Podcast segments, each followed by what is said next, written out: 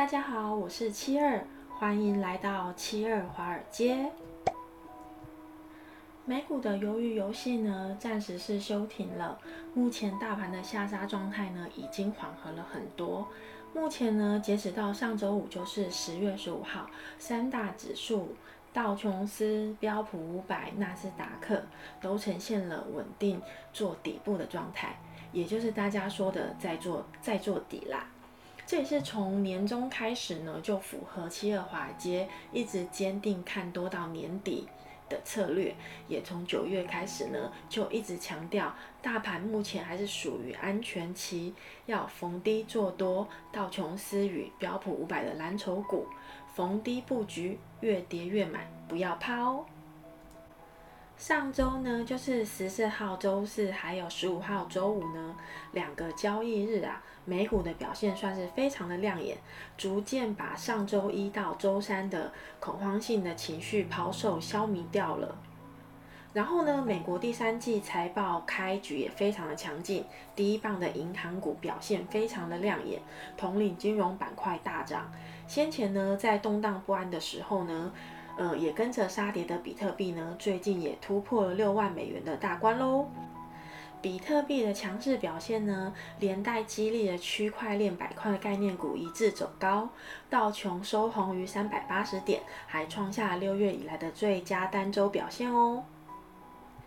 因此呢，市场上有传言，有加密资产管理公司呢，在上周五提交了一份 Phone App A 注册的申请文件。纳斯达克交易所呢，已经同意上线该 ETF 喽。只要这周呢，美国证券交易委员会就是 SEC 批准此交易的话，那么这一周十月十八号到十月二十二号，美国的第一支比特币期货 ETF 就有可能开始交易喽。再呢，我们都一直有持续在关注，一直在水逆情况下的美国拜登总统呢，上周五呢也承认三点五兆美元支出计划有可能会在今年缩水到只剩下二兆美元。拜登也说呢，他还是会持续协商剩下的部分，但是呢，五星逆行是个不可以忽视的力量，我们只能说加油吧，拜登总统。上周四和上上周五呢，两个交易日美股表现亮眼的原因呢，我们还是要归功于水逆的拜登。因为周四呢，拜登正式签署了一项法案，将举债上限提高到四千八百亿美元，债务违约期限呢也推迟到了十二月初，所以呢，才让美国暂时免于债务违约的威胁。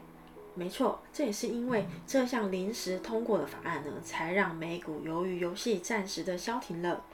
我们认为呢，市场这一周的走势呢，应该会趋于和缓，直到下一个重新让市场动荡的利空消息再度出现哦。在十月十三号呢，最新的美联储的 FOMC 会议报告呢，我们可以找出美联储有可能会在年底前就撤回 QE 的蛛丝马迹。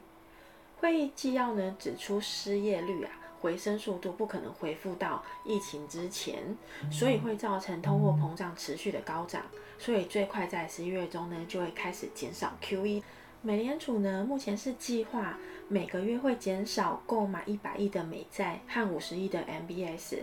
用八个月呢，就是往后的八个月来逐月减少八百亿的美债购买。因此呢，美国通胀问题已经非常的严重了，其实早就超过美联储所预测的两个 percent，使得美联储不得不提前减少 QE。美国上周五呢，公布了九月零售销售意外的成长，这让美国的十年公债殖利率呢一度上升三点八二个 percent，站上了一点五七二。欧洲美元期货交易利率呢也一度上涨十个基点，也显示交易员对 Fed 升息预期增强喽。事实上呢，我们也是可以从联邦公开市场委员会 FOMC。九月决策会议后所释出的利率点状图来看呢，有半数官员预测在二零二二年底之前会升息，这也显示出升息的可能性是非常大，也会比预期的早。关于这个部分呢，企鹅华尔街早在二零二一年六月前哦就已经预测到了。所以呢，我们从六月前呢，无论大盘有什么激烈的晃动啊，我们都还是坚持逢低做多，因为我们相信啊，大盘的安全期可以持续到二零二一年底，到二零二二年初的二零二二年三月之前呢，股市将逐渐进入震荡期，因此我们也才将按照计划从现在开始逐渐回收投入的本金，以应对即将面临的真正的华尔街动荡时刻。以上的言论呢，有视频有证明，所以有兴趣的小伙伴们可以重新回顾哦。投资有风险，所有的建议呢都只能做参考，不是投资建议，因为盈亏自负哦。和企鹅一起在华尔街冒险吧！以上资讯呢纯属分享，还请大家帮我们按赞、订阅、加分享，还要记得按下小铃铛哦，才不会错过最新的视频。那我们就下期见喽，拜拜。